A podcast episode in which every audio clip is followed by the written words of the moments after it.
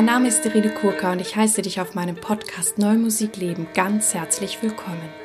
Ich habe klassischen Gesang studiert und singe sehr gerne viel zeitgenössische Musik. Und wenn du mich gerne live erleben möchtest, schau bitte auf meine Webseite www.irenekurka.de. Und dort kannst du ganz herzlich meine Newsletter abonnieren. In diesem Podcast geht es um Themen rund um die neue Musik. Ich teile mit dir Hintergründe, Insiderwissen und bringe dir die Menschen aus der neuen Musikwelt näher. Ich danke dir sehr für alle Zuschriften. Ich sage es zwar immer wieder, aber ich glaube, es ist total wichtig, dass ich es auch immer wieder sage, dass mich das immer sehr ja, berührt und auch motiviert, mit diesem Podcast weiterzumachen. Ich bin Kooperationspartnerin der NMZ. In dem heutigen Interview habe ich einen Gast für euch. Das ist der einzigste Gast, der es bislang geschafft hat, jetzt zum vierten Mal Gast in meinem Podcast zu sein. Dies ist der Komponist, Pianist, Blogger Moritz Eckert. Und ja, Moritz und ich, wir kennen uns schon ziemlich lange. Ich glaube seit 17 Jahren. Und ich kenne ihn eben sehr gut und weiß so, was er macht. Manches wisst ihr auch. Und ich fand ein Thema ganz besonders spannend und ich habe ihm dann gefragt, ob er darüber ja ein Interview machen würde, obwohl es sehr persönliche Themen sind. Und mich hat eben auch interessiert, inwieweit ja beeinflussen die irgendwie sein Musikerdasein. Ich habe mit ihm zwar auch noch mal über ein paar Sachen rund ums ja Musikerdasein gesprochen aber der eigentliche Anlass dieses Gespräches war tatsächlich, dass Moritz vor ein paar Jahren, ja, in relativ kurzer Zeit sehr diszipliniert, sehr viel Gewicht abgenommen hat. Und das finde ich sehr bemerkenswert. Wir werden darüber sprechen. Wir werden auch darüber sprechen, dass Moritz davon ausgehend tatsächlich ja in den Ausdauersport gefunden hat und wie es dazu kam, dass er mittlerweile Marathons laufen kann. Und wir werden auch über Eisbaden sprechen. Ähm, auch weil ich glaube, dass Sachen, die vielleicht auch im Sport selbstverständlich sind, auch etwas ja mit Musikmachen zu tun hat oder mit der Disziplin oder Haltung von Musikmachen. Ich wünsche dir nun also viel Freude, gute Erkenntnisse mit dem heutigen Interview mit Moritz Eggert. Hallo lieber Moritz, wir sitzen heute in Bochum in diesem wunderbaren neuen Konzerthaus, mhm. wo du gleich Rost Musikforum. Richtig. Und mhm. da hast du heute gleich noch mal eine Aufführung. Ein Fest für Mackie, eine Kneipenkantate. Genau. Und ja, du bist für mich ein ganz besonderer Gast, weil du hast es tatsächlich geschafft, zum dritten Mal in meinem Podcast zu sein. Das hat bisher keiner geschafft. Und ähm, das hat ein paar Gründe. Erstens kennen wir uns schon ziemlich lang. Mhm. 2003. Wir haben gerade mhm. mal recherchiert. Und es ist natürlich so, wenn ich Leute kenne, dann weiß ich auch, was sie so tun und wie mhm. sie ticken und ähm, krieg so einiges mit. Und dann passiert es immer mal, dass mich irgendwie ein Thema interessiert. Jetzt hat mich schon wieder ein Thema interessiert, wo ich glaube, dass ich mit dir gut drüber reden kann.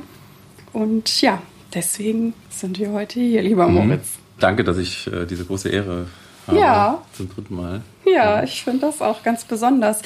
Ähm, ja, es fragen mich auch manchmal Leute, die wollen ja auch in meine mhm. Show kommen und, und manchmal sage ich auch, dass es für mich halt leichter ist, wenn ich die Leute mhm. schon kenne und dass sich das auch manchmal lohnt, vielleicht mit mir in Kontakt zu treten. Dann mhm. mhm kann sich das auch irgendwann mhm. ergeben. Genau, wir sitzen hier in der Garderobe. Mhm. Der Kühlschrank brummt. Ja. Der Kühlschrank brummt, die Tür quietscht. Und ähm, ja, da ich dich eben schon sehr, sehr lange kenne, kann ich sagen, dass ich dich immer als sehr fleißig, sehr konsequent, sehr freundlich und professionell erlebt habe. Und ich glaube auch, dass das Werte sind, die zu deinem Erfolg beitragen und beigetragen haben. Mittlerweile würde ich dich als einen der erfolgreichsten Komponisten in Deutschland ähm, bezeichnen.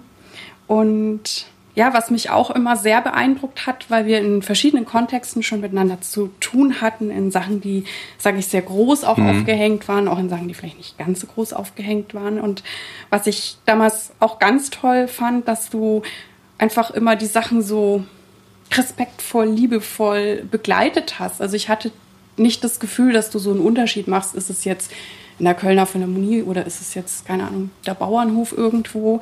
Und das fand ich immer super. Oder auch, dass du bei sehr vielen Aufführungen tatsächlich auch dabei warst.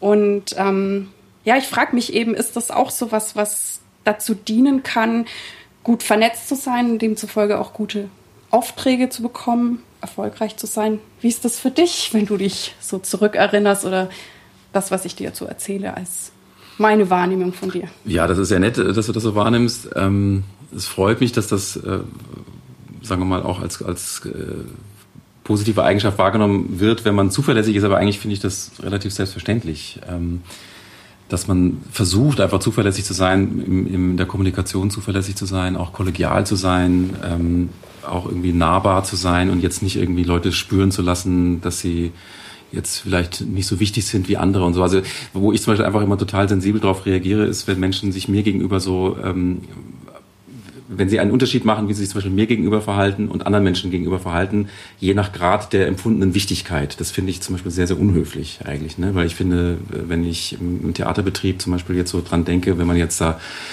sagen wir mal, Intendanten erlebt, die halt äh, Menschen wie Bühnenarbeiter oder Pförtner gar nicht wahrnehmen oder die Intendanten, die die halt alle mit Vornamen kennen mhm. und die einfach jeden im Haus gleich behandeln, da merkst du einfach, da ist eine ganz andere Stimmung, eine positivere Stimmung. Und ich finde, äh, wir haben einen Beruf, wo es wirklich sehr auf Kooperation ankommt und dann sind so Sachen wie Verlässlichkeit und ähm, einfach freundlicher Umgang und so sehr, sehr wichtig. Ich habe das aber jetzt nie so als, als Karrieremittel empfunden, sondern eigentlich eher etwas, äh, was, was ich einfach sein wollte, weil ich selber sehr oft erlebt habe, dass es nicht so ist. Mhm. Also wie oft habe ich als junger Komponist oder als junger Musiker eben Kontakt mit Leuten gehabt, dann haben die einem irgendwie gesagt, ja, wir rufen sie dann dann an. Du kennst diese typischen mhm. Zusagen oder so, ja, wir schauen uns dann ihre Sachen an und melden uns dann und so und dann kommt halt nie was. Also mhm. man, am Anfang kennt man ja niemanden, man versucht Klar. verzweifelt irgendwie ähm, äh, Kontakte zu bekommen und dass Leute vielleicht auch die Arbeit beurteilen.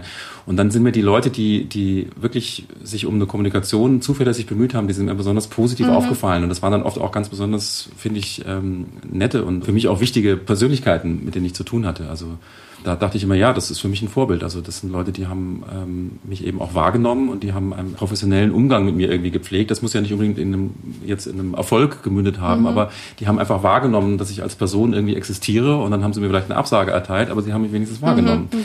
Und das finde ich dann auch total in Ordnung. Aber dieses oft so, diese, diese Schlampigkeit in der Kommunikation, die sich auch mit E-Mails so ein bisschen auch mit den ganzen Überforderungen, mhm. die wir haben mhm. durch soziale Medien, wir mhm. kriegen ja jetzt quasi Nachrichten auf 20 Kanälen ja, ja. ungefähr. Ne? Ein bisschen viel. Und ich muss gestehen, gestehen, dass mich das auch manchmal echt stresst, das alles zu beantworten. Ne? Also ich, mhm. wenn ich auf mein Handy schaue, dann habe ich wirklich zehn verschiedene, ich habe neulich auch mal drüber geschrieben, zehn verschiedene Programme, in denen ich mhm. irgendwie antworten muss. Und das sind zum Teil auch sogar Freizeit. Aktivitäten wie Sport oder sowas, mhm.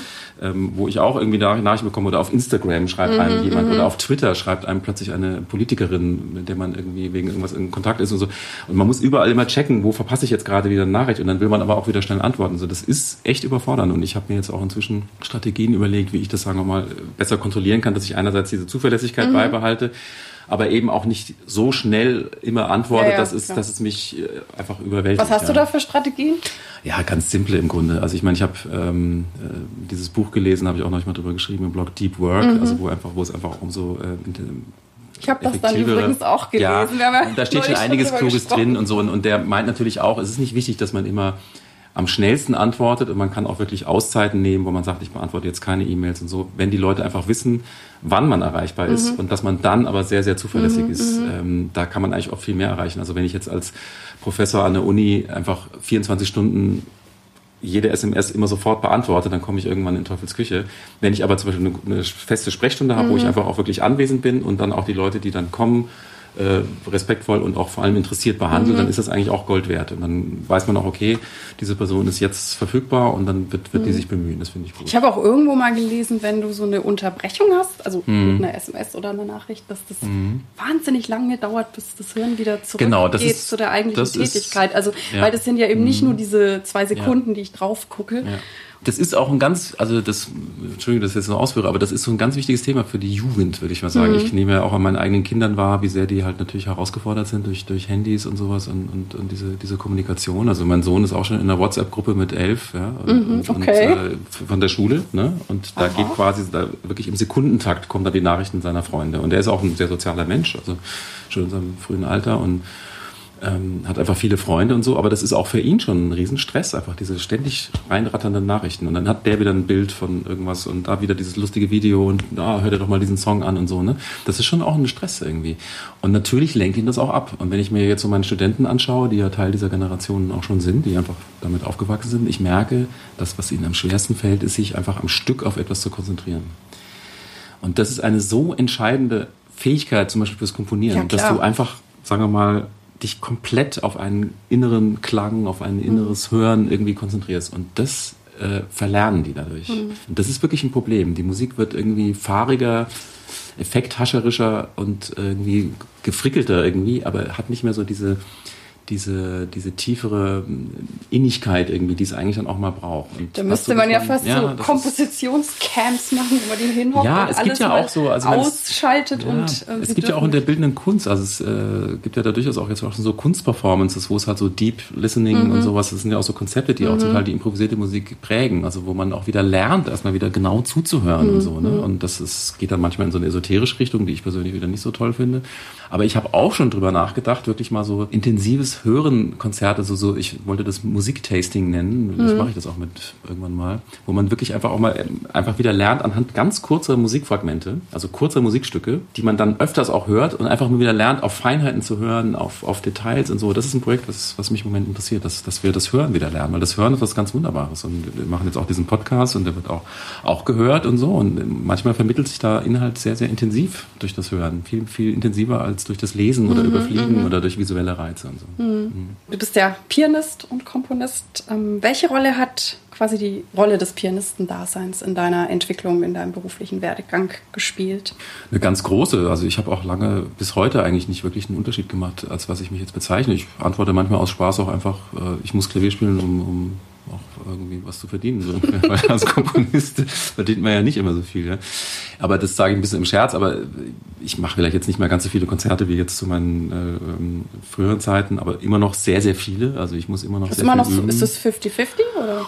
Es ist immer so, je nachdem. Also wenn ich ein schweres Konzert vorbereite, dann kann es sein, dass ich mehr übe als komponiere. Klar. Also mhm. wenn ich jetzt irgendwie so ein Tchaikovsky-Klaviertrio zum Beispiel im Moment üben muss, dann weiß ich einfach, da muss ich viel Zeit mhm. reinstecken. Und da verbringe ich vielleicht mehr Zeit als jetzt an den aktuellen Stücken. Das mhm. kann durchaus sein. Aber für mich ist dann entscheidend einfach der Wechsel, immer wieder vom Abstrakten ins Konkrete zu kommen. Also das, was halt am, am Interpretenberuf halt Spaß macht, ist, dass es irgendwie was umsetzt. Also es wird mhm, quasi mhm. die abstrakte, ja. die kreative Idee, die wird umgesetzt in eine Performance, in einen Auftritt und in eine Interpretation. Und das macht natürlich irgendwie Spaß. Mhm. Wenn ich das nur machen würde, dann würde es mich wahrscheinlich irgendwann langweilen oder ich hätte auch Angst, in so eine Art von äh, Ablieferungsrolle äh, mhm. reinzukommen. Ja, ich muss ja. immer so funktionieren und so. Das, das stresst mich dann wieder. Aber wenn ich viel komponiere und viel mehr ausdenke, wenn ich viele Texte schreibe, dann finde ich dieses rein praktische, mich einfach an so ein Klavier zu setzen und da einfach spielen zu müssen auch. Ähm, und das macht mir dann wahnsinnig Spaß mhm. und das hält mich auch fit irgendwie. Also diese wechselnden Herausforderungen äh, eine Oper komponieren, dann äh, irgendwie Petruschka üben von Stravinsky und so. Also das, mhm. das hält mich einfach fit. Also das, das macht mich unheimlich äh, glücklich, das immer noch machen zu können. Und das hat sich in letzter Zeit so ein bisschen auch erweitert auf schauspielerische, sängerische, wie du weißt, Aktivitäten mhm. und so. Und das macht mir einfach Spaß. Also ich habe da jetzt gar nicht so große Ambitionen, aber ich, ich merke, dass es mich einfach als, als Person erfüllt mhm. und mir Spaß macht. Und für mich ist dieses, dieses authentische, authentische Freude am Beruf die ist für mich was ganz Entscheidendes, weil die kann ich dann auch vermitteln den Hörern, mhm. wenn, wenn, die, äh, und zwar sowohl als Komponist wie auch als, als Pianist. Und das befruchtet einfach sich gegenseitig, denke mhm. ich. Klingt echt gut. Wir wollen ja heute über das Thema Ausdauer und Hartnäckigkeit mhm. sprechen. Wenn wir noch bei der Musik bleiben, wir mhm. werden auch noch über ein paar andere mhm. interessante Themen mhm. sprechen, die vielleicht manche wissen oder manche auch nicht. Wir bleiben aber erstmal bei der Musik. Du bist Komponist für mich, der einen absolut unverwechselbaren Stil hat.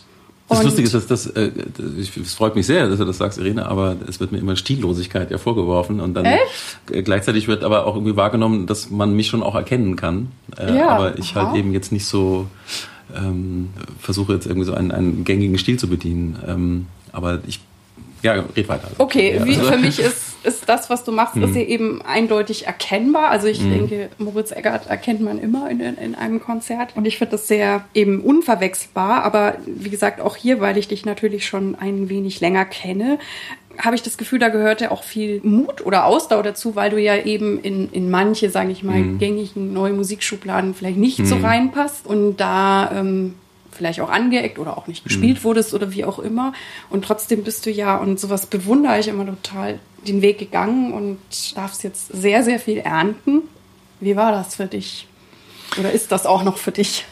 Ich glaube, ich habe schon auch äh, sicherlich, äh, das sprichst du natürlich auch schon an, also Phasen der, der Frustration, auch der des sich ignoriert fühlens, das kenne ich schon durchaus auch. Okay. Also das ist jetzt kein, kein geradliniger Weg, wo immer alles super läuft und wo man immer das Gefühl hat, ja, ich mache jetzt, was ich will und mir mhm. scheiß drauf, was die anderen Leute denken und so. Das könnte ich jetzt so äh, eitel sagen, okay. aber das wäre einfach gelogen. Mhm. Weil natürlich habe ich Phasen der Frustration gehabt, äh, auch Phasen, wo ich das Gefühl habe, es geht nicht weiter und so. Aber ich hatte das Glück, muss ich sagen, einfach ähm, auch mit Wilhelm Killmeier zum Beispiel einfach einen Lehrer zu haben, der eine unglaublich individuelle ähm, Sicht auf das Komponieren hatte und einfach auch dazu ähm, finde ich, in der Lage war, ähm, mit seiner Musik einfach zu zeigen, dass das auch geht. Und auch der hatte, hatte seine Phasen, wo er komplett von der neuen Musikszene ignoriert wurde. Mhm. Und dann wurde er plötzlich so mit 60 so hatte er wie so einen zweiten Frühling und dann haben sich eben halt tolle Komponisten wie Wolfgang Riem oder so, die haben dann ihn als Mentor mhm, quasi mhm. äh, gehabt und einfach gesagt, das ist aber was ganz Außergewöhnliches, was dieser Komponist geschaffen hat. Und zwar deswegen, weil er einfach ganz unbeirrbar äh, auf seine innere Stimme gehört hat mhm. und auf seine Intuition, auf das, was ihm an Musik gefällt und so. Und das,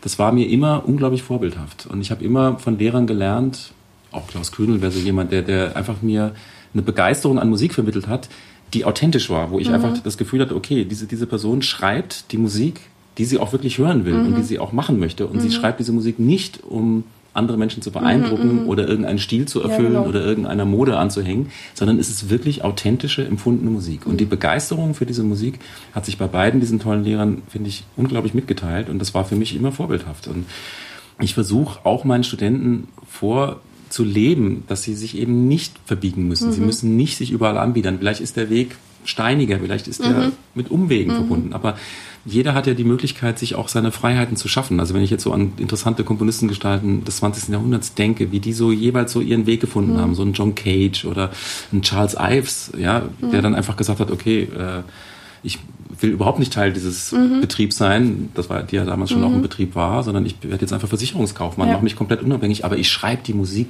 die mich mhm, begeistert. Mhm. Und am Ende bleibt dann davon ein ganz tolles Werk. Und von den vielen durchschnittlichen Mitläufern, die halt irgendwie halt geschrieben haben, wie man es von mhm, ihnen erwartet mhm. hat, äh, kennt man nichts mehr. Und man, mhm. eigentlich wollen wir doch diese, diese individuellen Statements irgendwie haben, im Guten wie im Schlechten. Also man muss auch natürlich dann auch riskieren, mal eben, wie du es auch beschrieben hast, anzuecken oder gehasst zu werden, missverstanden zu werden. Mhm, so, dazu mhm. muss man stehen. Also ich habe einfach mir immer zur Aufgabe genommen, ich schreibe die Musik, an die ich hundertprozentig glaube. Ich will für jeden meiner Töne komplett einstehen. Mhm. Und es muss mit Liebe geschrieben sein, es muss mit Leidenschaft geschrieben sein. Es ist vielleicht nicht immer perfekt, ich mache vielleicht auch Fehler und so, aber ich habe in dem Moment, in dem mhm. ich es versucht habe, habe ich dran geglaubt und, und, ich kann dazu stehen. Und wenn ich dann damit vielleicht auch irgendwann an einem Punkt bin, dass ich diese Freiheit auch ausleben kann, dann ist das natürlich eine große, große mhm. Erfüllung. Und ich ja, freue mich natürlich auch darüber, dass, dass ich jetzt eine bestimmte Freiheit mir irgendwie erkämpft habe, aber das war natürlich nicht immer so. Mhm. Aber ich habe einfach immer gespürt, wenn etwas von mir erwartet wird, was ich jetzt erfüllen soll, da hat es bei mir immer blockiert. Da wusste ich, nee, das kann ich nicht. Ich habe solche Aufträge total auch abgelehnt oder ich habe etwas so krasses dagegen versucht zu setzen, mhm. dass alle es gehasst haben. Das habe ich auch ganz oft erlebt. Also dass so eine Erwartungshaltung mhm. da war, das muss jetzt so und so sein und dann habe ich einfach genau das Gegenteil gemacht, einfach um mich da so zu befreien. Ich hatte mhm. dann immer so das Gefühl, das, das kann ich nicht. Also das hat mich schon als Klassikpianist genervt, wenn ich so bei Wettbewerben gespielt habe und so, dass jetzt so alle erwarten, das müsste jetzt die Interpretation sein, mhm. wie sie halt jetzt gerade ja, so ja. gemacht wird. Das muss halt so diese Art von. Und da hat es bei mir total blockiert. Ich habe dann auch richtige äh, Lampenfieberprobleme bekommen, weil einfach diese Erwartungshaltung mich mhm. so gestresst hat. Und je mehr ich mich davon befreit habe, desto glücklicher wurde ich als Komponist. Und ähm, vielleicht teilt sich dann irgendwann auch diese Freiheit dann auch mit und kann dann auch mehr gewürdigt werden. Aber die, für die Studenten ist es auch einfach wichtig, wenn ihr morgens in den Spiegel schauen wollt mit dem, was ihr machen wolltet, was ihr wirklich, für was ihr brennt, dann seid ihr auch, könnt ihr auch ein glückliches Leben haben als mhm. Komponist. Und ich finde das auch richtig, dass man als Komponist auch irgendwie ein glückliches Leben hat. Ich glaube nicht, dass, dass Beethoven ständig unglücklich war und, mhm. und irgendwie äh, der hat auch Freude gehabt beim Komponieren. Das merkt man auch einfach. Man merkt auch, dass selbst ein Bach, der jeden Tag mal lochen musste und seine Kantaten da abliefern musste, das hat ihm auch Spaß gemacht, weil der hat dieses Handwerk beherrscht und man merkt einfach diese Liebe zu dem, mhm. zu dem Komponieren in jedem dieser Takte. Das ist eine Musik, die ist voller, voller Lebensbejahung und Freude und deswegen können wir die auch heute noch lieben. Ja. Ja, ich, mich freut es immer, wenn dann Menschen jetzt wie du, Mhm. die, die so ihr Ding machen, wenn die halt irgendwann quasi auch belohnt werden und, und, und Sachen, wie du sagst, dass du noch mehr Freiheiten hast oder noch mehr das machen kannst, was du willst und natürlich auch davon Ja, leben aber kannst natürlich und solche ist- Sachen. Ich bin halt, ich hatte vielleicht das Glück, äh, dass, vielleicht natürlich jetzt, äh, so mein, mein, wie ich aufgewachsen bin. Meine Mutter ist halt Freiberuflerin gewesen ihr ganzes Leben lang. Die hatte nie eine feste Anstellung und bei der war das halt, das habe ich so als Kind halt erlebt. Bin äh, alleinerziehend aufgewachsen. Ähm, dass es halt mal unglaublich stressig war. Sie hatte wahnsinnig viel zu tun und dann hat sie sich totale Sorgen gemacht wieder, ähm, wie sie jetzt der nächste Monat wieder zu finanzieren ist quasi. Ne? Aber sie hat das mit so einer Stoik einfach genommen. Das ist halt einfach so, wie es kommt. Und sie hat dann auch immer versucht, sehr, sehr zuverlässig und immer sehr, sehr hart zu arbeiten, sehr fleißig auch. Sie hat mir diesen Fleiß, den ich selber auch versuche irgendwie äh, zu haben, ähm, den hat sie mir vorgelebt. Und ich bin das gewohnt irgendwie. Meine Mutter hat auch mir nie, also in meinem ganzen Leben, als ich anfing, Musik zu machen und so, sie hat mir nie die Frage gestellt, äh, meinst du, du kannst mal davon leben oder ist das ein richtiger Beruf und so, weil das sie kannte das auch nicht anders und sie hat mir das vorgelebt. Und ich bin aufgewachsen in, in einem Umfeld, im Theaterumfeld, wo ich nur mit Opernsängern und Schauspielern und deren Kindern zu tun hatte, wo das irgendwie ganz selbstverständlich war, dass das ein ganz unsicherer Job ist und dass man jederzeit irgendwie auch Phasen der Dürre irgendwie haben kann. Und das, aber das war halt Teil des, also wie, so, wie wenn man so, ich glaube, wie man so als Zirkuskind aufwächst, man weiß einfach, das ist irgendwie ein seltsamer Beruf, aber mit diesen Seltsamkeiten akzeptiert man das dann auch. Und dann hat man vielleicht auch ein bisschen mehr, weniger Angst als so andere. Und ich kenne viele Komponisten, die eher aus so bürgerlichen Verhältnissen kommen, wo es dann so vielleicht einfach so die Eltern auch einen Druck ausüben. Studier doch erstmal Schulmusik, bevor du äh, Komposition studierst und so. Ne? Und die sind oft von so Ängsten geprägt. Und da bin ich tatsächlich dankbar, dass ich das Glück hatte, nicht von solchen Ängsten je beeinflusst zu werden. Ne? Aber das heißt natürlich nicht, dass es immer alles glatt läuft. Also Du hast ja dann auch ähm, das schöne Avantgarde Festival Mhm. in München mitbegründet. Ja, wie kam es dazu und, und welche ähm, Auswirkungen hatte das dann auch so auch auf deine Karriere? Ähm, warst du dann noch besser vernetzt, Aufmerksamkeit oder war es auch so diese Idee, ich mache etwas für andere und keine Ahnung, was so zurückkommt? Also ich muss ganz ehrlich sagen, ich habe nie so strategisch gedacht, so dass ich denke, ich muss mich jetzt vernetzen oder so. Also ich auch dieser Begriff Vernetzung ist ja eher so ein moderner Begriff, der erst mit Mhm, Internet richtig. eigentlich kommt. Ne? Also das, das war mir immer ganz klar, dass Aber du bist sehr gut vernetzt. ja, aber das ist für mich jetzt nicht, also ich nehme mir das nicht vor, sondern ähm, Mhm. also ich glaube, das hat erst damit zu tun, ist man, ist man, versucht man in eine Kommunikation einzugehen mit anderen Menschen, Mhm. Ist man vielleicht auch kollegial und so, aber das mache ich nicht äh, aus Berechnung, Mhm. sondern einfach, weil ich das ganz selbstverständlich finde, weil ich habe tatsächlich als junger Komponist wirklich unglaublich große Großzügigkeit von, von Menschen wie, wie Henze zum Beispiel oder auch Hans-Ulrich Engelmann und so. Einfach so eine Kollegialität und so eine, so eine Großzügigkeit erlebt. Also das, ich hatte ganz viele so Persönlichkeiten, die ich so als Mentoren empfunden habe. Also auch so Bertolt Hummel zum Beispiel. ne? Einfach Leute, die einfach sehr sehr großzügig waren und einfach sehr, sehr hilfreich auch. Also und, und, und ich dachte immer, das ist einfach ganz selbstverständlich, dass man sich auch irgendwie unter Kollegen auch mal gegenseitig unterstützt. Und ähm, was jetzt das Festival anging, das war einfach, wir haben das aus Langeweile gegründet, das kann man nicht anders sagen. Langeweile? Also, ja, und zwar, weil wir waren einfach so frustriert. Wir waren Studenten von Killmeier, der auch in München immer noch so ein bisschen geächtet wurde dann auch so. Äh, also sehr, sehr misstrauisch beäugt wurde. Galt nicht so als richtiger Komponist. Man hat auch mal gesagt, was, man studiert in München, das ist ja wie Provinz, ganz schrecklich und so. Ja. Es war, gab richtige Vorurteile. Ich kam ja aus Frankfurt und Frankfurt fühlte sich immer wahnsinnig modern und so, ne, Ensemble modern auch natürlich. Ähm, und dann hieß es immer, was, du gehst nach München, das ist ja das allerletzte, das ist ja, ne?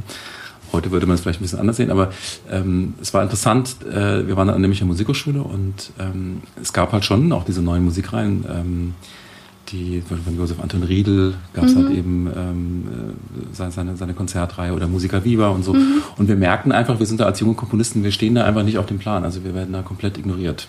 Und da waren wir schon auch frustriert. Da dachten wir, ja, aber dann machen wir halt unser eigenes Festival. Also wir führen uns jetzt nicht nur selber auf, sondern wir führen auch, auch mal Musik auf, die wir gut finden. Wir führen jetzt mal Musik auf, die nicht kuratiert wird von äh, 70-Jährigen, äh, die halt einfach einen bestimmten festgesetzten Stilgeschmack haben, sondern einfach mal Musik, die uns gefällt und, und die wir interessant finden. Wir haben auch wirklich viele also damals auch zum Teil obskure Komponisten einfach entdeckt. Also wir haben einige der ersten Aufführungen mit Musik von Claude Vivier zum Beispiel gemacht, ne, der damals komplett unbekannt war in Aha, Deutschland. okay. Ja. Ähm, Jörg Wittmann hatte bei uns seine ersten Aufführungen Oh. mit als, als 15-Jähriger, 16-Jähriger. Und ähm, das, das war einfach eine, eine aufregende Zeit und, und Killmeier hat uns damals sehr geholfen, weil er bei der Stadt einen ganz guten Einfluss hatte und hat einfach auch Gelder quasi uns äh, verschafft, indem er einfach dem Kulturreferat gesagt hat, ja, man muss hier mehr in München für junge Komponisten machen.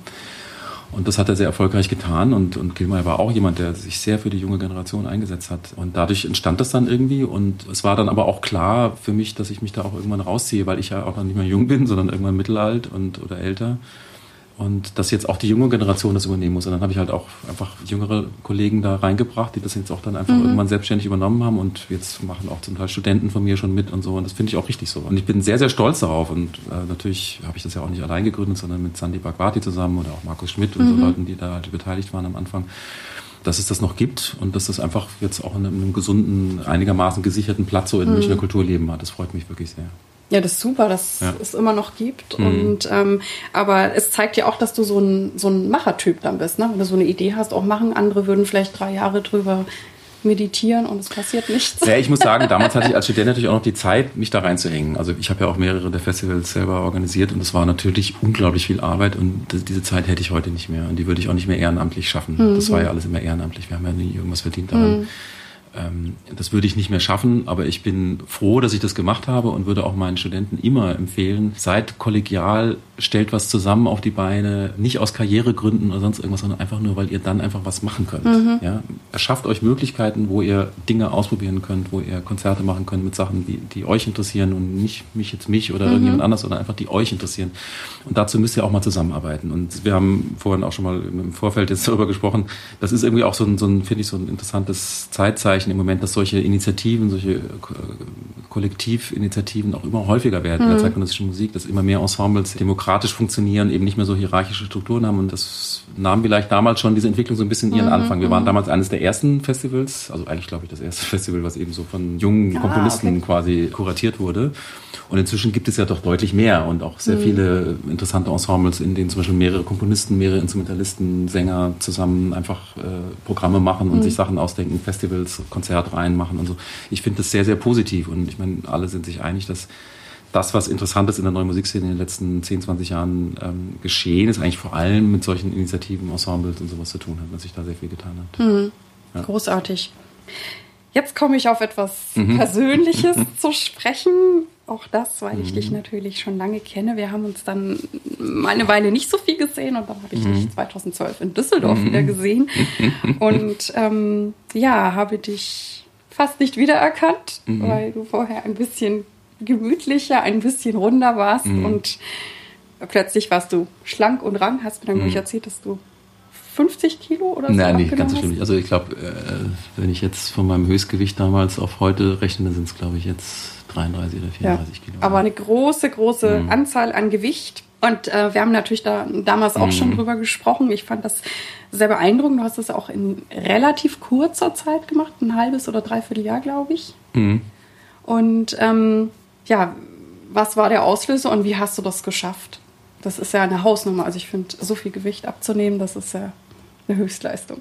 Ja, ähm, da, soll ich dir die ehrliche Antwort drauf geben oder die, die eher so äh, gut klingende Antwort?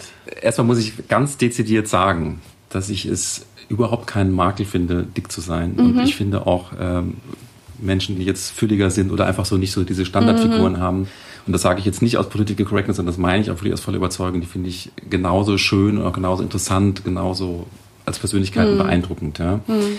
Natürlich will niemand irgendwie krankhaft übergewichtig sein. Das haben viele Menschen ein Problem, ein gesundheitliches mhm. Problem damit. Und das ist natürlich sehr, sehr traurig. Und äh, das ist dann Krankheit, die wollen auch nicht so sein. Aber dann gibt es Menschen, für die das einfach stimmt. Also mhm. wo du einfach sagst, okay, der ist, die ist jetzt füllig, die ist jetzt ein bisschen mhm. barocker und das ist halt schön und die sind auch damit im Reinen und das ist auch ganz wunderbar. Ja. Und ich finde auch, dass es diese Vielfalt in der Gesellschaft auch definitiv geben muss. Und ich mhm. bin echt der Letzte, der so äh, jetzt so eine, so eine Hungerhaken-Ästhetik hat mhm. äh, bei anderen Menschen. Überhaupt nicht. Also es gab zwei Gründe, die eigentlich dazu führten. Ähm, erstmal habe ich einfach gemerkt, dass ich selber, und ich war jetzt nie ein besonders sportlicher Mensch, ich habe halt angefangen, diese Hämmerklavierstücke zu schreiben und die gehen ja in eine sehr performative, mhm, sehr anstrengende mhm. Richtung, wo ich halt zum Teil ums Klavier rumrenne und so und, und äh, einfach sehr viel gebe. Ich merkte halt, dass ich nach mhm. diesen Konzerten immer schweißgebadet war und das, das ging auch, solange ich jung war, ging das eigentlich sehr, sehr gut. Und dann merkte ich irgendwann so bei Aufführungen äh, von, von, Jerusalem vor allem, wo ich halt sehr schnell mhm. um den Flügel rennen muss, merkte ich so, dass ich so richtig außer Atem kam und vor allem auch so richtig schwindlig wurde. Und ich hatte oh. auch einmal so eine Situation, wo ich das Gefühl habe, okay, jetzt kippe ich vielleicht gleich um. Mhm. Und ich habe gemerkt, das hat auch mit meiner Konstitution zu tun. Ich war einfach extrem unsportlich, extrem, ähm, also richtiger äh, Couch Potato, halt viel zu viel Chips, viel zu viel einfach gesessen vor mhm. Computern oder vor Klavieren und sowas. Man bewegt sich halt. Das ist halt so eine Musikerkrankheit. Ne? Mhm. Ne? Und ich habe gemerkt, okay, wenn ich das so weitermache, dann kann ich diese Stücke nicht mehr spielen. Ja? Und ich habe auch gemerkt, ich nehme auch immer mehr zu. Also mhm. das, äh, wenn ich nichts mache, also ich würde dann immer noch dicker werden. Und ich war zu meinem höchsten Teil, war ich glaube ich dann bei 100 18, 119 Kilo oder sowas. Mhm. Ne? Und das ist schon eine Menge. Also es sah bei mir, glaube ich, nicht so schlimm aus, weil es sich relativ gleich verteilt hatte. Also ich hatte jetzt nicht so eine riesen Wampe und so und, und meine Frau liebte mich trotzdem. Mhm. Ähm, aber ich fühlte mich nicht mehr so wohl. Ich dachte, das bin jetzt nicht mehr ich irgendwie. Mhm. Also ich, ich fühle mich als jemand anderes, der ich eigentlich bin. Ich bin irgendwie träger und auch irgendwie mhm energieloser, als ich es eigentlich sein möchte, auch durch dieses, durch dieses Übergewicht. Ähm, und dann habe ich gedacht, da muss ich was dagegen tun. Ich hatte es dann einmal schon mal getan, glaube ich, mit Mitte 30 in der Villa Massimo habe ich auch schon mal sehr dramatisch abgenommen. Das kam aber dann wieder rauf, mhm. weil einfach der Stress dann zu groß war. Und dann gab es aber einen, und das jetzt ist die ehrliche Antwort, es gab ein auslösendes Moment, ähm, als ich anfing, einen Weblog zu schreiben. Also ein bisschen vorher schrieb ich halt diese Kolumne für die NMZ, mhm, mhm, die auf großen Hass auch stieß natürlich mhm. erstmal. Ähm, und ich kriegte sehr, sehr böse äh, E-Mails und so. Und da gab es eine so eine richtige E-Mail-Kampagne gegen mich. Das ging an einen großen Verteiler in ganz Deutschland, ähm, wo irgendwie ein äh, nicht jetzt zu nennender mhm. Kritiker sich irgendwie auch über mich besonders speziell lustig macht und sagte, ja, dick ist er geworden und so mit seinem Hämmerklavier und die fette Wampe und was ich was alles. Und mhm. hat also wirklich, sagen wir mal, versucht, meine körperliche körperlichen Schwächen gegen mich auszuspielen, mhm. was natürlich eine unglaublich ähm, niedrige Argumentationsform ja. ist, würde ich mal sagen, weil ihm natürlich die Argumente äh, mhm. gegen, meine, gegen meine Artikel fehlten, sage ich jetzt mal. Mhm. Also schoss er sich quasi auf so Äußerlichkeiten ein. Mhm. Und das hat mich jetzt nicht geärgert, weil ich dachte, ich bin jetzt nicht dick, was sagt er da und so. Also mhm. Ich, ich habe mir das nicht eingeredet, dass, dass, das nicht stimmt, aber es hat mich geärgert, dass er das als Argumentation mhm. benutze. Und in dem Moment habe ich mir gedacht, du blödes Arschloch, dir zeige ich's. Und äh, gleichzeitig äh, habe ich mir auch gedacht, aber das benutze ich jetzt einfach als Anregung, um mich zu disziplinieren, zu sagen, okay, ähm, wenn der schon so anfängt und mich jetzt so verhöhnt, ich glaube, ähnlich hat Joschka, Joschka Fischer wahrscheinlich auch empfunden, ah. wurde, über den mhm. wurden ja auch irgendwann mhm. immer so mhm. Witze gemacht, ne? Mhm. dass er so als sehr gut aussehender junger Politiker und dann wurde er plötzlich halt immer so getragener mhm. und gediegener und so und das wurde ihm dann so ein bisschen so auch immer vorgeworfen. Dann hat er ja dann auch irgendwie angefangen, so Sport zu machen. So. Auf jeden Fall habe ich dann ähm, einfach gesagt, okay, das, das ist eine gute Motivation. Das ist eigentlich ein Blödsinn, weil eigentlich sollte mich das nicht beleidigen, mhm. weil ich eben auch, wie gesagt, es nicht schlimm finde, dick zu sein. Mhm. Aber aus gesundheitlichen Gründen, auch wegen meinen Kindern, weil ich die einfach auch aufwachsen sehen will und vielleicht auch deren Enkelkinder mhm. und so, habe ich mhm. einfach gedacht, okay, jetzt ist ein, das ist ein, gute, ein gutes äh, Mantra für mich, jetzt einfach das mhm, anzunehmen und jetzt einfach zu sagen, okay, jetzt, äh, jetzt mache ich da mal was dagegen. Und ähm, da war mir auch klar, und ich äh, will es auch auf jeden Fall halten und ich will nicht dann irgendwie, äh, wie beim letzten Mal, als ich so viel mhm, abgenommen habe, wieder mhm. in diese Falle zurückfallen, sondern wirklich mein Leben ändern, Ernährung ändern und so. Und ich habe dann wirklich ganz krasse, ähm, komplette Umgestaltung meiner Ernährung, meiner, meiner täglichen Routinen und sowas. Und, und das hat, war sehr, sehr hart, aber es hat mich auch irgendwie hat mich auch erfüllt. Es war wie so eine neue Aufgabe, also mhm. so, so, wie so eine Oper zu schreiben oder sowas. Ne? Also einfach so ein Projekt. Mhm. Ich habe dann mhm. angefangen, einfach jeden Tag mich zu wiegen, habe immer genau Buch geführt, wie viel Gramm ich jeweils mhm. verloren habe. Das muss man halt alles dann machen, ne? so wie so bei mhm. anonymen Alkoholikern. Ne? Man muss so Tagebuch führen. Ne? Was hat man gegessen und so weiter. Ne? Und dann klappt es eigentlich sehr, sehr gut mit so einer Mischung. So werde ich oft gefragt, wie das geklappt hat, aber ich habe so eine Mischung aus Trennkost gemacht. Also ich habe jetzt ja also Eiweiß, Kohlenhydrate, mhm. Aufnahme getrennt. Das hat sehr, sehr gut funktioniert ah, okay. eine Zeit lang. Und ich habe dann so eine ganz verrückte äh, Diäten quasi gehabt, wo ich dann morgens wirklich so dicke Croissants mit Marmelade und Butter gegessen habe, um dann die Lust mhm. auf Zucker am Rest des Tages irgendwie auch zu verändern. Und dann am Mittag halt dann nur Salat oder mhm. abends meistens dann gar nichts und so. Und das hat erstmal ganz gut geklappt. Und dann kam ich halt irgendwie auf ein Plateau, wo dann, wo ich merkte, okay, jetzt nehme ich eigentlich nicht mehr ab und jetzt muss ich noch irgendwas machen. Und dann mhm. fing ich halt dann an zu laufen. Mhm. Dann fing ich an, einfach so für mich selber so an der Isar entlang zu laufen. Mhm. Und da gibt's halt so einen, so einen, Trainingspark direkt bei uns gegenüber. Ich dachte, du hättest und, ähm, mir mal erzählt, dass du dir noch so ein, mhm. so ein Gerät, glaube ich, ja, ja, doch, Fernsehen stimmt. oder Genau, ich habe auch sehr profitiert und das ist jetzt total peinlich, äh, das zu sagen, aber ich, ich finde solche Sachen ja durchaus äh, lustig. Äh, ich hatte dann wirklich so eine Wii Fit, also ja, es gab ja, diese, genau. dieses Nintendo-Ding und äh, da gab's dann so eine, so eine Art ähm, Balancebrett, auf mhm. dem man dann so Yoga-Übungen ah. machte, aber eben auch zum Teil so Liegestützen mhm, und, mhm. und äh, äh, also richtig so Übungen. Das war alles auf einem ganz niedrigen Level, weil ich mhm. bin wirklich komplett unsportlich gewesen. Also wirklich ganz, ganz schlecht. Also ich bin sofort nach drei Treppen war ich außer Atem und so. Ne? Mhm. Ne? Und äh, dadurch, dass es diesen spielerischen Charakter hatte, auf den ich sehr, sehr gut mhm. äh, abfahre, ähm, immer, da musste man immer so Punkte machen mhm. und so, ja. Mhm. Und immer so täglich so Übungsroutinen mhm. machen und so. Und das hat, das hat bei mir einfach sehr, sehr gut funktioniert. Und damit konnte ich dann noch die nächsten äh, 15 Kilo auch noch schaffen. Ja. Das heißt, die Motivation war da und sehr viel Disziplin, würde ich sagen. Ne? Oder? Ja, aber auch gepaart mit so einem, so einem Ehrgeiz, einfach so, also ich bin ein sehr kompetitiver Mensch irgendwie. Jeder, mhm. der jemals mit mir ein Spiel gespielt hat oder so Partyspiel, okay. weiß, dass ich mich da total reinsteigern kann. Manchmal mhm. auch auf eine zu große Weise. Ich bin da tatsächlich, also ich kann mich so äh, bei so Quizspielen oder irgend so, mhm. also ich, ich äh, werde sehr, sehr leidenschaftlich. Das empfinden manche auch als aggressiv oder mhm, okay. äh, ich muss mich da immer ein bisschen bremsen. Und in dem Moment, in dem so ein spielerisches Element da reinkommt, äh, da werden bei mir bestimmte Reize einfach ähm, sehr gut angesprochen, die mich dann auch zu einer Disziplin und zu, einem, zu einer Fitness bringen. Mhm. Ja. Und dann dieses Durchhalten, weil das ist ja wirklich genau. ein, eigentlich ja. ein Langzeitprojekt. Also klar, erstmal ja. das in diesen Monaten ja. zu schaffen, aber dann mhm. auch zu halten. Ne? Genau. und natürlich habe ich dann auch gemerkt, und das ist ja, kennt ja jeder, der das macht, äh, wenn man wieder anfängt, normal zu essen, nimmst du zu wie wahnsinnig. Mhm, also, und ich bin mhm. halt auch von, von der Physiognomie, von meinem Metabolismus bin ich jemand, der sehr leicht ansetzt. Also okay. extrem leicht. Ich bin auch familiär davor belastet. Also mein Vater war, war ziemlich dick zum Beispiel. Mhm. Ähm, und ich muss einfach es gibt Menschen, die können unglaublich viel essen, nehmen nie zu und ich gehöre zu den Menschen, die müssen Essen nur anschauen und mhm. ich nehme schon zu. Und dann merkte ich halt, dass ich einfach jetzt auch, okay, ich, um das zu halten, muss ich eigentlich jetzt auch immer etwas dafür machen. Mhm. Und da kamen dann so langsam diese Sportroutinen, zu denen ich, glaube ich, noch Zu denen werde ich dich auch fragen. Die ja, kamen klar. dann so langsam ins Spiel. Ja, klar. Mhm.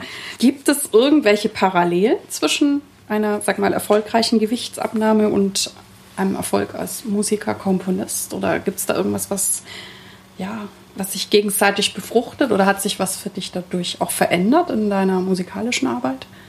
Hm, also äh, mein Verdacht ist schon, dass äh, das nicht so zu trennen ist. Äh, das ist ja auch eine Sache, die ich immer wieder kritisiere, dass, dass die klassische Musik auch inzwischen, äh, so wie die Popmusik im Grunde über sehr äußere Reize auch vermarktet wird. Mhm. So. Also wenn ich jetzt mal so Plattencover vergleiche von Pianisten aus von 1960, 1970 mhm. und so, ne, das sind halt so seriöse Klar. Herren im Anzug ja. mit grauen Haaren, ne, die vor irgendeiner Bücherwand stehen, so Alfred Brendel und so. Mhm. Ne? Und ähm, so wurden diese, diese Platten verkauft. Ne? Und heute sind das so geschminkte, ähm, äh, gefotoshoppte Models, mhm. sowohl Männer als auch Frauen. Und das betrifft nicht nur Pianisten natürlich, sondern auch Sängerinnen, Sänger und äh, Geigerinnen und Geiger und so. Und das macht mich eigentlich zutiefst traurig mhm. eigentlich, ne? Ja, weil ja. ich äh, bewundere natürlich eben auch Brendel und Fjataslav Richter und so. Das waren alles keine Schönheiten und so, aber äh, die haben halt toll Klavier gespielt mhm. und, und, oder tun es noch. Ähm, und da da frage ich mich immer, das, da, da stimmt doch irgendwas nicht. Mhm. Aber ich habe jetzt nicht selber ähm, das getan, um quasi, weil ich dann vielleicht vermeintlich besser aussehe, mhm. um damit mehr Erfolg zu haben. Mhm. Also das will ich halt klarstellen, weil das, das ist eher, ähm, das ist, man macht das nicht aus Eitelkeit, sondern man mhm. macht das, weil man sich selber einfach besser mhm. fühlen will auch. Ne? Mhm. Und ich finde, das ist eben das, was ich versucht habe vorhin zu beschreiben. Es gibt Menschen, die sind dicker, fühlen sich aber auch gut und sind einfach mit sich ein und die haben dann eine sehr, sehr gute Ausstrahlung. Und ich finde auch so eine Ausstrahlung, ich würde solche Menschen auch mehr gerne auf, ja, auf Plattencovern sehen. Natürlich, weil, ja, ich natürlich. würde auch gerne wieder mehr dicke Opernsängerinnen ja. und Sänger sehen, ja. Und haben wir ja auch inzwischen diese Diskussion gehabt, da gab es ja jetzt gerade diese, diesen riesen Aufruhr über diese eine Kritik von Herrn Brug, wo er mhm. eben auch quasi das ja, thematisiert hat.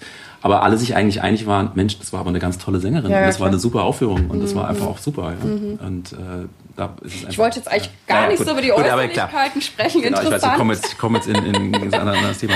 Aber ich habe dann einfach gemerkt, okay, ich, ich habe jetzt abgenommen, jetzt kann ich auch mal andere Sachen anziehen. Dann habe ich äh, mich sehr begeistert für Mad Men, für diese Fernsehserie mhm, und mhm. plötzlich auch gesehen, okay, man, man kann auch irgendwie besser angezogen sein und so. Aber das habe ich einfach, einfach so spielerisch gemacht. Mhm. Ich habe einfach gesagt, das macht mir einfach Spaß, einfach jetzt mal was ganz anderes zu machen, als ich bisher mache. Ich bin mhm. früher immer in so schlapprigen T-Shirts rumgelaufen, in in schlapprigen Hosen, habe eigentlich überhaupt nicht auf mein Äußeres mhm, geachtet mhm. und dann hat mir das Spaß gemacht, mich einfach mal so ein bisschen neu zu erfinden. Das ist ja quasi vielleicht auch so eine Midlife-Crisis-Geschichte, dass man einfach immer noch neue Herausforderungen sucht. Das spielt dann sicherlich eine Rolle. Aber es hat jetzt auf meine äh, auf das, was ich mache, jetzt nicht direkt einen Einfluss gehabt. Okay. Also da habe ich jetzt nicht wirklich einen Unterschied bemerkt. Kann ich gar nicht sagen. Und so in den Tagesroutinen oder? In den Tagesroutinen natürlich. Also das hat sich radikal verändert. Äh, mhm. Äh, natürlich auch durch die Kinder. Das ist ein, natürlich auch eine Sache, die jeder, der Kinder hat, weiß ähm, früher aufstehen, der Tag ist durchgeplant, man muss sich einfach genau vornehmen, wann mache ich jetzt was und dann das. Und dann, bevor wir Kinder hatten, sowohl meine Frau, die ja auch Künstlerin ist, mhm. als auch ich, hatten quasi im Grunde so ganz ruhige Tage, wo man erstmal so ganz lange aufstand, mhm. dann in Ruhe Kaffee trank und dann hatte man so den ganzen Vormittag, den ganzen Tag irgendwie Zeit. Das ist halt einfach vorbei, Klar. diese Zeit. Ja, und die kommt auch nicht wieder so schnell. Und man gewöhnt sich dann an so Routinen und ich fing dann halt eben an zu laufen und äh, habe ich mir einfach irgendwann vorgenommen, okay, ich laufe jetzt einfach jeden Tag eine halbe Stunde. Und das ist schon mal ein ganz guter Anfang. Mhm. Und es geht auch gar nicht darum, schnell zu laufen, es geht gar nicht darum, irgendwie der mega Sportler zu sein, sondern ich bewege mich einfach mhm. einmal am Tag. Und da habe ich einfach plötzlich gemerkt, physisch, ich fange an, mich besser zu konzentrieren. Ich habe gemerkt, mhm. ich komme von diesen Läufen und ich komponiere auch immer gern morgens und so und ich bin irgendwie aufgeräumter, auch im Kopf. Ich habe frische Luft geschnappt, mhm. Ich habe mich bewegt irgendwie und plötzlich ist das Komponieren auch besser. Mhm. Ich bin konzentrierter. Ähm, das habe ich dann immer mehr ausgebaut. Mhm, da, mhm. da, kam ich dann immer mehr in, in, so eine Routine rein, wo ich merke, okay, man tut was für seinen Körper und das kann ja ganz, ganz unterschiedlich sein. Das mhm. kann Yoga sein, das kann mhm. auch eine, eine schöne Badewanne mit Badeöl mhm. sein, wo man einfach für sich was Gutes mhm, tut und, und das äh, haben Frauen, glaube ich, intuitiv besser drauf als Männer, die sich das oft verneinen. Aber ich merke auch, okay, wenn ich mich selber besser fühle und ich fühle mich physisch besser, ich bin auch einfach beim, beim bei der kreativen Arbeit und bei aller Arbeit eigentlich konzentrierter und besser.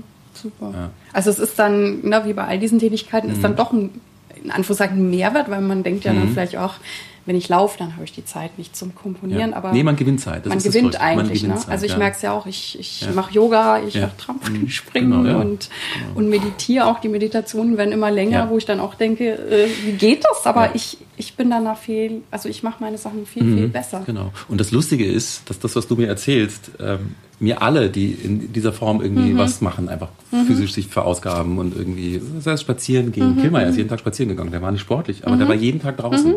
Auch das Kann ich hat man gemerkt. Ne? Der ist halt so langsam irgendwie durch den Wald mhm. gelaufen, aber das ist auch gesund. Ja? Total. Ähm, und ähm, dass alle, die das machen, eigentlich immer sagen, es hilft ihnen, sie haben eigentlich mehr Zeit dadurch. Mhm. Ne? Und das muss man sich als jemand, der vielleicht an der Schwelle ist, vielleicht diesen Schritt mal ja, zu ja, gehen, klar. muss man sich das einfach vergegenwärtigen. Mhm. Also wir sagen euch alle, liebe Hörer, wenn ihr auf diesen Weg geht, ihr werdet tatsächlich ganz sicher mhm. profitieren, ihr werdet euch besser fühlen. Und das war mir tatsächlich nicht so bewusst. Ich habe äh, einfach nie so jetzt nicht so der Typ gewesen, der jetzt so immer so Fitness äh, oder Aerobic oder sowas mhm. damals verfolgt hat und so. Das war mir, fand ich immer so mhm. albern und blöd und mhm. so. Ne?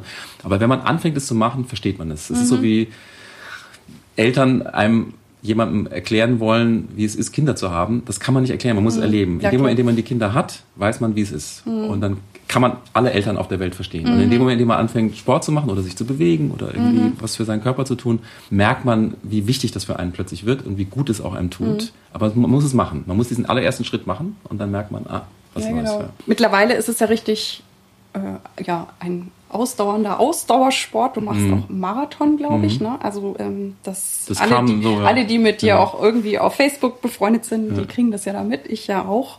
Also das heißt, es wurde dann immer mehr und immer ausgiebiger von dem 30 Minuten Joggen? Also da kann ich kurz erzählen, wenn es nicht langweilt, ähm, wie das entstanden ist. Also ich habe quasi, als ich dann irgendwann so versucht habe, jetzt mein Gewicht zu halten, habe ich mir gesagt, okay, ich mache jetzt erstmal äh, intermittierendes Fassen. Ich esse jetzt halt einen Tag nichts und einen Tag esse ich. Das hat mir zum Beispiel schon mal geholfen, einfach mein Gewicht zu halten. Also mhm. Also nicht zum Abnehmen, sondern einfach nur zum Halten. Mhm. Und das fällt mir relativ leicht, weil ich ähm, nicht so unterzuckere, wenn ich nichts esse. Ich kann mhm. relativ lange ohne was zu essen arbeiten und funktionieren. genau das Gegenteil. Ja, ja, genau. Du bist genau das Gegenteil, aber du bist eben deswegen auch natürlich dünn. Ja? Also, ich verbrenne, glaube ich, auch sehr gut. ja, genau. Also, ja. Ähm, aber, äh, also nicht dünn, sondern schlank. Danke. Ne?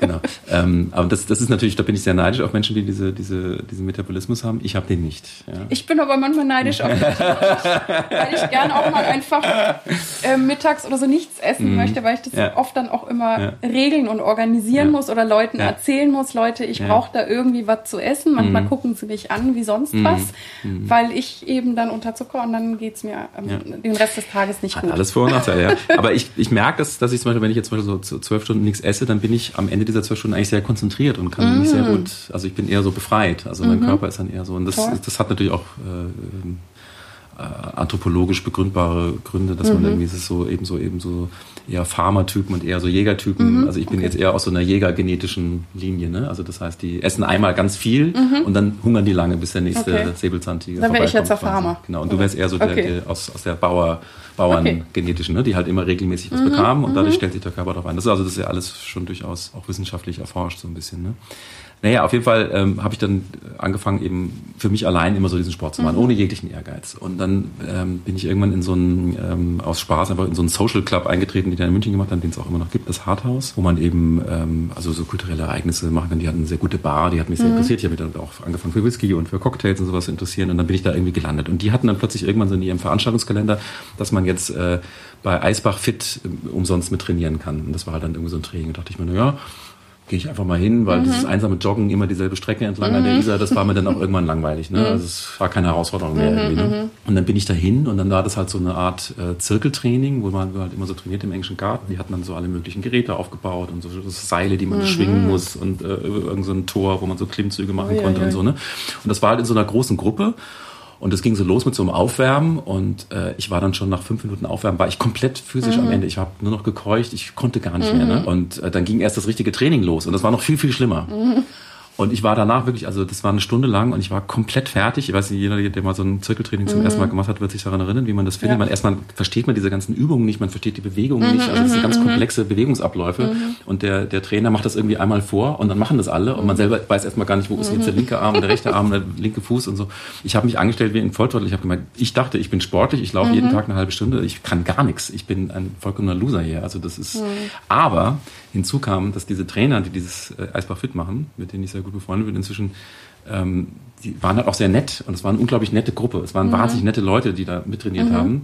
Das waren halt eben jetzt nicht so Proll-Typen, die irgendwie mhm. ihre Muckis irgendwie mhm. mit äh, mhm. Testosteron irgendwie mhm. hochpumpen wollen, sondern es waren einfach wirklich so Studenten, Informatiker, äh, Leute, die auch vielleicht schon ein bisschen älter sind, so also ganz gemischte Gruppe, also wirklich von, würde man sagen, von 20 bis 40. Ich war da schon im Abstand der Älteste. Ähm, und dann bin ich halt da einfach immer wieder hingegangen und äh, irgendwann ähm, sagte der eine Trainer da mal so, und das ist jetzt ja die nächste Frage, die du gleich schon stellst, äh, sagte immer so, ja, hast du Lust, wir, wir gehen halt mal zum Eisbaden jetzt in, in, in den Eisbach und sowas, ne? Treffen uns da morgens, kommst mal mit und so, ne? Und ich hatte eben ihm vorher erzählt, dass ich einfach mal so aus Spaß an der Ostsee nach einem Lauf äh, einfach mal an die Ostsee gegangen bin, weil mhm. in der mhm. Ostsee gibt's halt eben diese Tradition des Anbadens, mhm, mhm. dass man immer am 1. Januar reingeht. Mhm. Und habe ich das einfach mal selber für mich gemacht. Und das war natürlich auch ein Riesenschock und so, aber ja, irgendwie ja, fand ich es auch toll, weil man so plötzlich unglaublich wach war. Also dass mhm, jeder, der, der mal so mit kaltem Wasser mhm. gearbeitet hat oder sich auch mal kalt geduscht hat und so weiß einfach, dass das einfach so ein ganz äh, existenzielle Erfahrung mhm, ist, immer so plötzlich so, so total in seinem ja, Körper plötzlich ja. drin ist.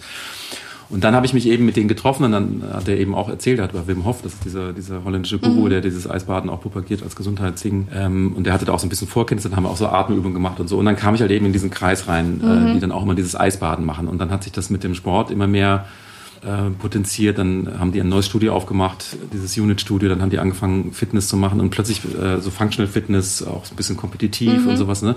Und ich habe einfach gemerkt, dass mich das total motiviert. Und da bin ich auch wirklich gerne hingegangen. Und dann wurde das immer ambitionierter, weil ich mhm. bin ja mhm. leider so ein, so ein kompetitiver ja, Mensch. Und ich suche immer so neue Grenzen. Mhm. Und dann ging jetzt plötzlich so, okay, ich habe jetzt gemerkt, okay, meine Ausdauer steigert sich, aber wie weit kann ich jetzt noch mhm. gehen? Ne? Und dann sagte irgendwann einer, ja, komm doch mal mit, wir gehen da zu so einer Fitness-Competition, High Rocks. Äh, das ist quasi immer so einen Kilometer laufen, dann musst du so einen Schlitten mhm. schieben oder rudern oder sonst Ui. irgendwas und so. Und dann habe ich da mitgemacht und ich war ja noch nicht so ganz schlecht trainiert dann so und dann habe ich da tatsächlich den, den, den zweiten Preis in meiner mhm. Altersklasse gemacht, ja. Und das war für mich eine so einschneidende Erfahrung, weil ich mein ganzes Leben lang komplett unsportlich mhm. mich empfunden habe. Mhm. Als Kind gehänselt wurde in der Schule. Mhm. Ich wurde nur bespuckt und, und geschlagen, ähm, mhm. erniedrigt jeden Tag im Sportunterricht. Das war für mich ein Trauma, Sportunterricht in der Schule. Ich. Ich war immer derjenige, der als letzter ausgewählt wurde. Ich kriegte immer dann die Bälle gegen den Kopf gehauen im Handball und so, weil ich mhm. immer ins Tor kam und so. Ja. Also das war einfach so erniedrigende Erfahrung in meiner, in meiner Jugend.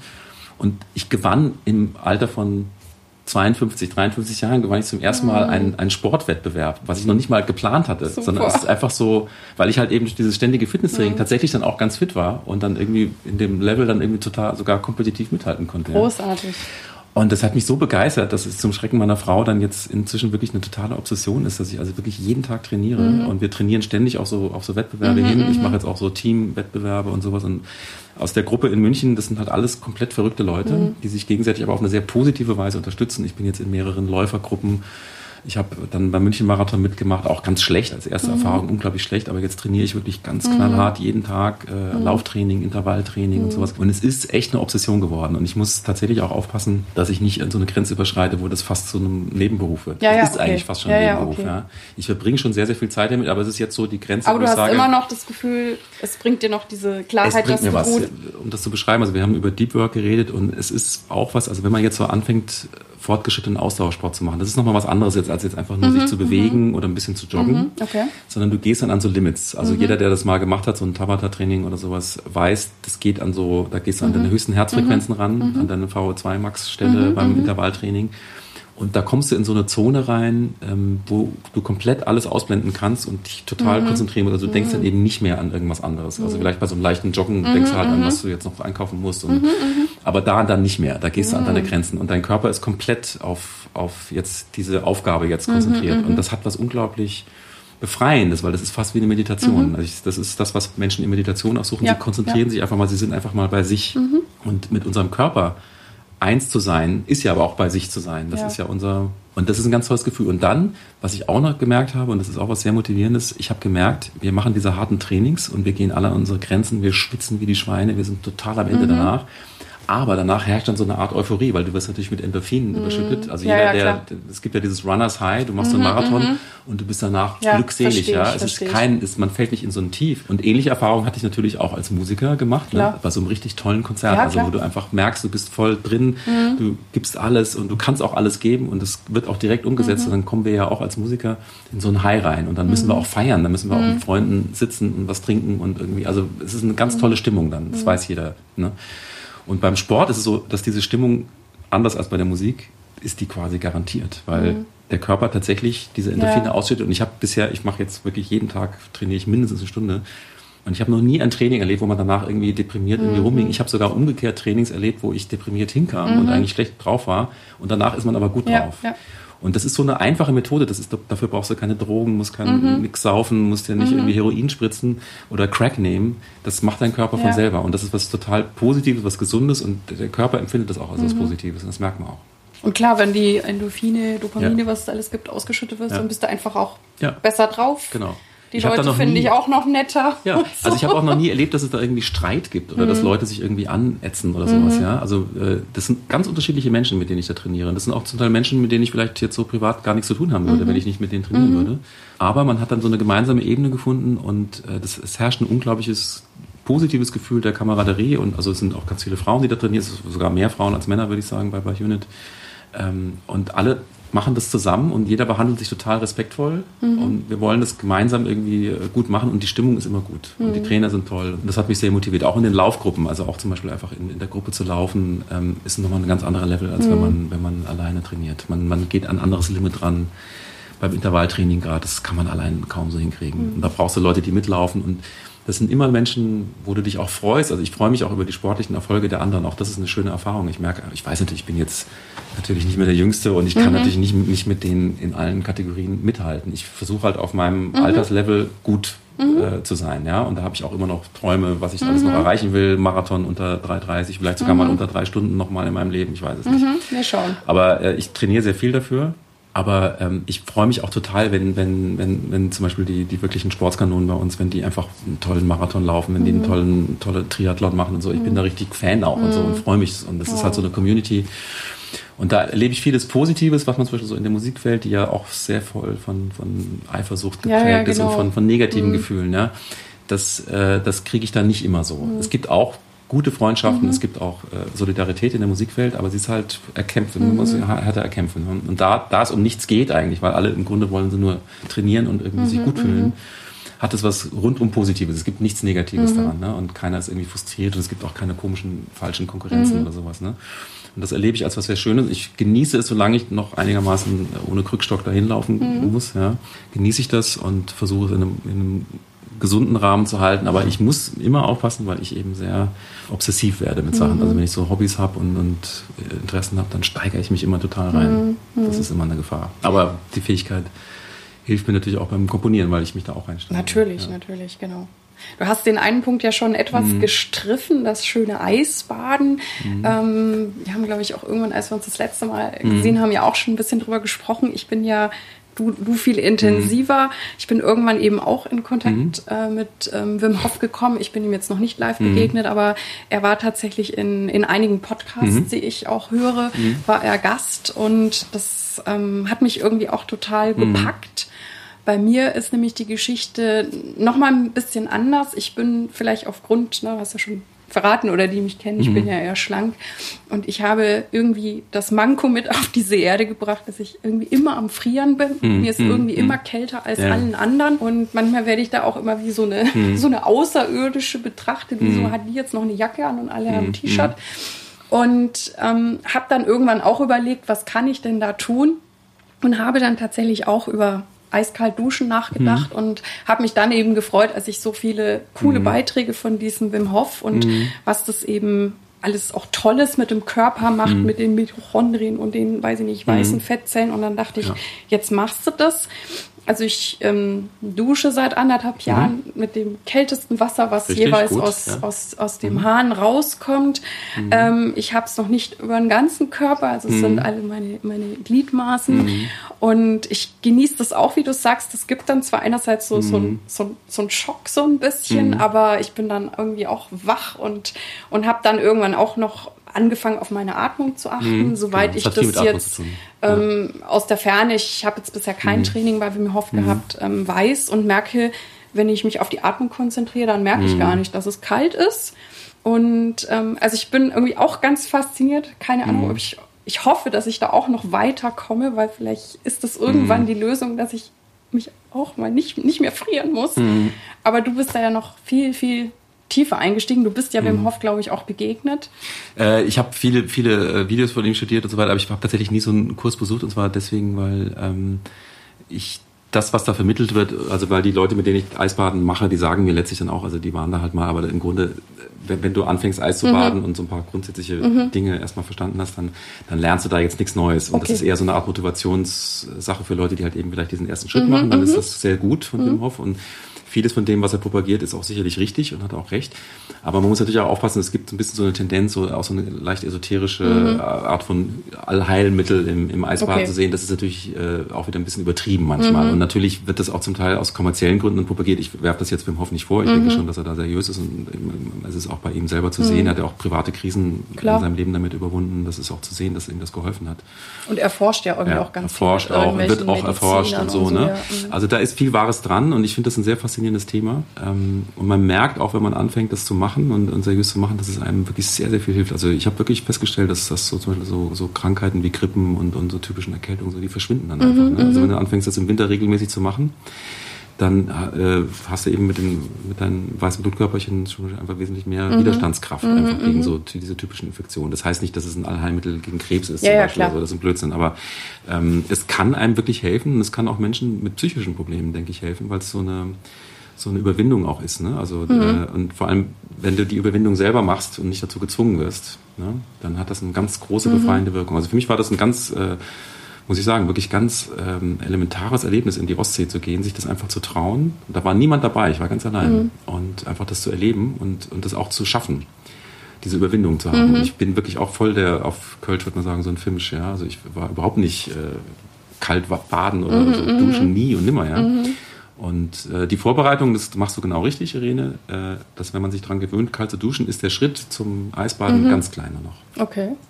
Das Spannende, was immer viele nicht verstehen, ist, ähm, um nochmal so aus dem Nähkästchen zu plaudern, ist, dass das eigentliche Eisbaden das Leichteste an der ganzen Sache mhm. ist. Also wenn du äh, quasi erstmal dich überwunden hast, du gehst rein in das Wasser und dein Körper hat erlebt so eine Art Schock, aber diese Überwindung ist schon. Diese Überwindung ist, Schritt, ist vielleicht für viele krass. Also ja. ich finde das inzwischen nicht mehr schlimm, okay. aber, aber man gewöhnt sich einfach daran. Also du kannst jetzt ja. relativ schnell reingehen und. Ja, ist, also ich habe da einfach keine Angst mehr, weil ich aber das, mhm. diese Überwindung schon gemacht habe und mhm. ich war auch schon in Wasser, was sogar schon Minustemperaturen mhm, hatte, also mhm. weil es einfach fließend war. Mhm. Also minus zwei war, glaube ich, auch mein mhm. Rekord in der Isar. Okay. Und das ist dann schon auch hart. Äh, aber die Überwindung reinzugehen, das ist okay. Und dann passiert Folgendes, dein, dein Körper kompensiert das und fängt an, wie irrsinnig mhm. zu durchbluten. Und du spürst plötzlich ein irrsinniges Wärmegefühl. Mhm. Also es äh, kippt Was? innerhalb von 10, 20 Sekunden, kippt es in ein Wärmegefühl. Wahnsinn. Zumindest im Brust- und im Unterleibbereich. Mhm Da fühlst du dich warm, da mhm. frierst du überhaupt nicht. Das Einzige, was problematisch werden kann, sind die Extremitäten, also das heißt die Finger und die, mhm. die Zehen, also die Füße. Ah, okay. Ähm, die können bei einigen ähm, sogar richtig, da, die merken das dann auch im mhm. Wasser und da fängt das an zu schmerzen. Aber da, wo du eigentlich normalerweise mhm. frierst, nämlich an, an deinem mhm. Brustkorb zum Beispiel, da fühlst du dich warm. Aha. Und wir haben ja dann immer so, so auch so bestimmte Rituale, dass man so, mindestens zehn Minuten drin bleibt mhm. und so. Ne? Also man bleibt dann auch eine Zeit lang. Und das ist eigentlich sehr gut auszuhalten. Also man ist erstens mal ist man hellwach, äh, der Körper ist quasi in mhm. Alarmbereitschaft. Es ist aber ein positiver Schock. Wie gesagt, unsere Körper sind dafür konstruiert, eben auch mit Endorphin, mit mhm, äh, mhm. Stress, auch mit mhm. Adrenalin und sowas umzugehen. Das, das braucht unser Körper. Wenn wir das überhaupt nicht haben, dann fehlt unserem Körper auch was. Mhm. Also wir sind dafür ja geschaffen. Also insofern, da fühlt man sich gut. Ich merke das auch immer, wir gehen dann ins, ins Wasser rein, vorher sind alle vielleicht ein bisschen müde und so. Und plötzlich fängt man an zu lachen und sich Witze zu erzählen. Das ist eigentlich eine super Stimmung bei dem Eisbaden immer. Also wir lachen uns scheckig. Ne? Aber dann gehst du raus. Und das ist der Moment, wo es hart wird.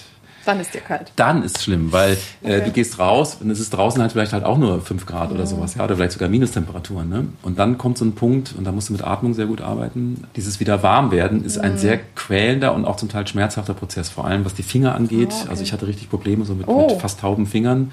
Und es tut tierisch weh, wenn die wieder anfangen aufzuwärmen. Also, ähm, und wie wärme ich mich dann wieder auf?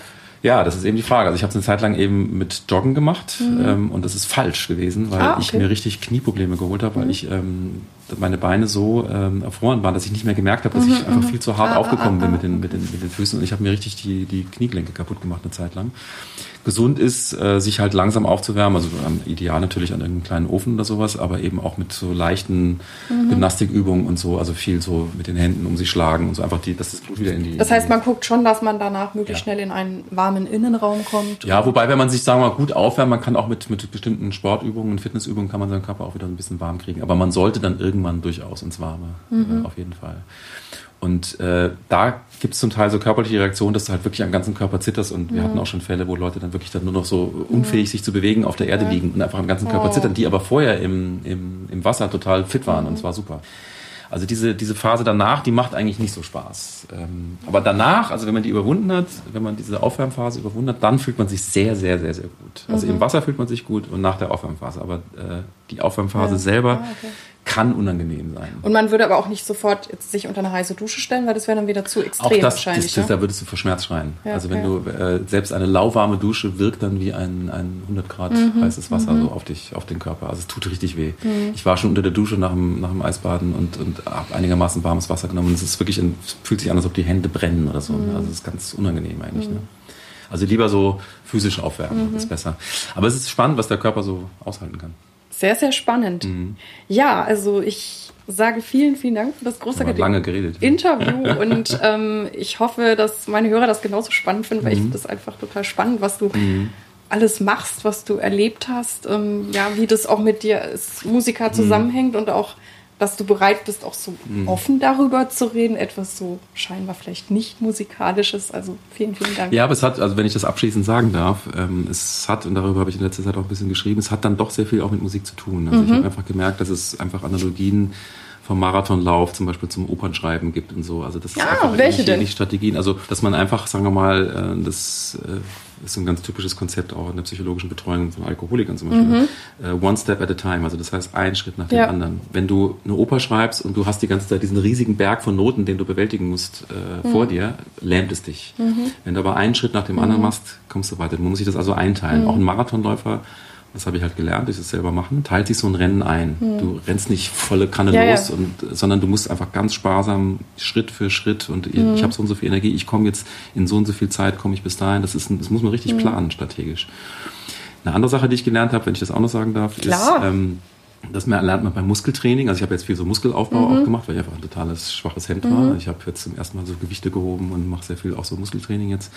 Ähm, und da der Muskel bildet sich nur aus, wenn du ihn überforderst. Das ist auch eine ja, ganz wichtige ja, ja, Erkenntnis genau. gewesen für mich, ähm, weil wir immer so denken, Komponieren und Kunst und Musik machen, das macht halt so Spaß und mhm, ist halt so mhm, Lifestyle-artig irgendwie. Mhm. Äh, solange es mir gut geht, mhm, wenn, ich, wenn mir was einfällt, schreibe ich was. Ne? Aber man lernt dann eben auch als kreativer Künstler, und das weißt du als, als Sängerin auch, manchmal muss man auch mit der Stimme arbeiten, wenn die Stimme einfach sich nicht gut fühlt. man ist halt müde oder hat keine Lust und so. Und dann muss man einfach Disziplin aufbauen, welche Techniken benutze ich dann? Das ist ja technische Sache mhm, auch, ne? Dass klar. ich einfach dann auch trotzdem noch singe. Ich kann mhm. immer noch arbeiten. Mhm.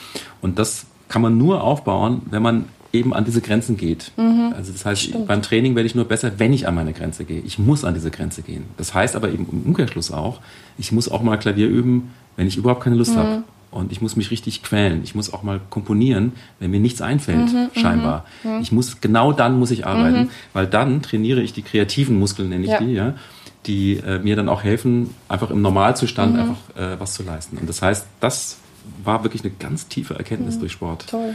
die mir sehr geholfen hat und auch mein Arbeiten nochmal viel äh, äh, effektiver gemacht hat. Auch. Mhm. Also ich habe auch Zeit gespart dadurch, mhm. also, ja, als ja. ich das erkannt habe. Ja, das ist ja total wichtig, eben auch, ne, wie ja. du sagst, selbst wenn mir nichts mhm. einfällt zu machen. Genau. Das mit diesem Einteilen, das kenne ich auch. Also mhm. ich habe ja, ähm, ja, wie du weißt, ne, so mhm. als Sängerin mal verteilen sich die Sachen relativ angenehm, dann ja. gibt es vielleicht auch mal einen Monat, ja. da ist wenig und dann gibt es auch besagte Monate, da hast du eigentlich genau schon mhm. fast zu viel. Ich habe zwar immer ein gutes mhm. Gefühl, was so mein mhm. maximales zu viel mhm. ist, aber dann, dann gucke ich auch ziemlich aus der mhm. Wäsche und, ähm, und da ist es dann auch so, wenn ich dann sehe oder den Fokus drauf lege, oh Gott, mhm. was kommt jetzt, ja. dann denke ich auch, Irene, du kannst alles absagen, das schaffst du nie. Und wenn ich aber dann Schritt mich Schritt, jeden Tag hinsetze, ja. was ich ja tue, ich übe jeden Tag und sage, komm, es hat bisher immer funktioniert, üb deine kleinen Häppchen jeden Tag, dann funktioniert ja, das. Oder genau. es hat bisher immer funktioniert und das kenne ich halt auch total. Und eben auch das, das, das Tolle, und das ist auch wieder Endorphine, ähm, mhm. das Erfolgserlebnis ist eben trotz des Widerstands, der genau. Faulheit oder des, und der Unlust, Richtig. es trotzdem am Tag geschafft zu haben, ich habe genau. jetzt aber das und das gemacht, was ich machen wollte. Das ist so ein gutes Gefühl. Auf jeden Fall. Und das hat mir dieses Laufen zum Beispiel jeden Morgen einfach, dass ich mir vorgenommen habe, ich laufe jetzt jeden Morgen eine halbe Stunde. Ich wusste einfach jeden Tag, ich habe schon mal was Gutes mhm. geschafft an dem Tag, weil ich habe mich bewegt. Genau. Ich habe nicht irgendwie äh, vom, vom iPad gehangen mhm. oder vom Computer und irgendwie mhm. irgendwas in mich hineingestopft, mhm. sondern ich habe schon irgendwie was gemacht, mhm. was Aktives. Und das ist ein gutes Gefühl. Und das, das habe ich auch erst verstanden, als ich angefangen habe, ah, mich dazu okay. zu zwingen. Ich habe vorher das nicht geahnt, wie, okay. wie sehr einen das erfüllen kann und wie sehr einen das auch stärkt und auch innerlich festigt und auch widerständiger macht. Dass man mhm. sich diese, dieses, diese Erfahrung gönnt, den inneren Schweinehund oder die innere ja, ja, Schweinehündin einfach zu überwinden. Ja, Denn das ist ein positives Gefühl. Genau. Aber es ist auch gut, dass es diesen Widerstand gibt. Also wenn das alles so leicht wäre, wäre es auch nicht, mhm. nichts wert irgendwie, finde ich. Nee, nee, wir wollen ja auch, auch wachsen genau. und, und ich, ich kenne das auch, wenn ich dann übe, mhm. auch wenn ich dann mal nicht Lust habe. Es kommt aber dann relativ schnell so ein Punkt, wo ich dann doch im Flow bin hinterher, wie du mhm. sagst, fühle ich mich super.